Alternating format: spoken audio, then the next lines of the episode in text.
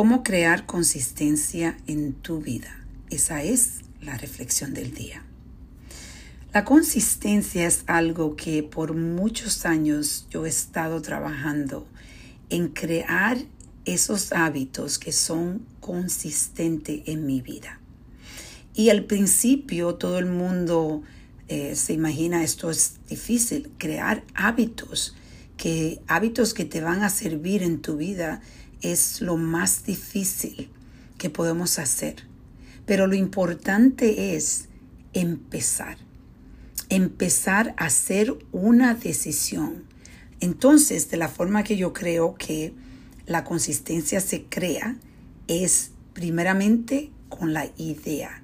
¿Qué es lo que te va a servir a ti? Y empezar a entender que no puedes encontrar consistencia en todas las áreas de tu vida. Yo vivo hablando de los cinco pilares de nuestra vida, eh, que es nuestro cuerpo, esa relación que tenemos con nuestro cuerpo, cuerpo.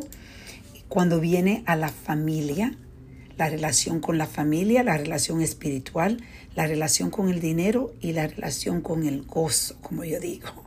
El gozo que a veces es tan difícil cuando estamos sufriendo o estamos pasando por situaciones eh, financieras difíciles, eh, la tendencia del gozo o la relación con el gozo es muy usualmente negativa.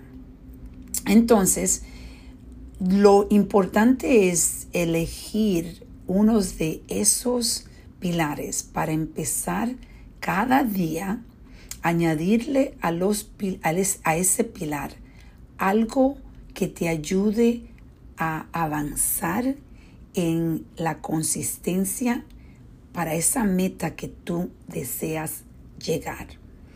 Por ejemplo, hoy mismo yo estaba reflexionando en esto porque esta mañana tuve que levantarme a las 5 y 45. Muchas de las mañanas, por mucho tiempo, yo he estado haciendo ejercicio de media hora. Los ejercicios de 45 minutos, esto es algo que yo dejo para los fines de semana. Pero ahora, como estoy entrenándome, tengo un entrenador que está creando mi horario para yo poder llegar a hacer la carrera de 56 millas, pero a la misma vez no solo hacerla y terminarla, sino terminarla, pero bien fuerte. Entonces, la consistencia que yo estoy creando es diaria. Y por eso es importante elegir unos de esos pilares para empezar poco a poco. Como se crea la consistencia es poco a poco.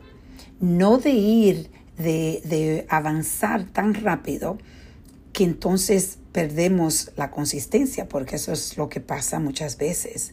La consistencia se pierde porque tratamos de abarcar tanto y en realidad tenemos que crear los hábitos poco a poco, exactamente como yo estoy entrenándome para poder llegar a esa tremenda meta. Espero que esto te ayude a reflexionar. Entiende, empieza a entenderte un poco más, a reflexionar y a entender cuál pilar de tu vida tú vas a elegir para empezar poco a poco a crear consistencia para recibir y llegar a la vida que tú deseas.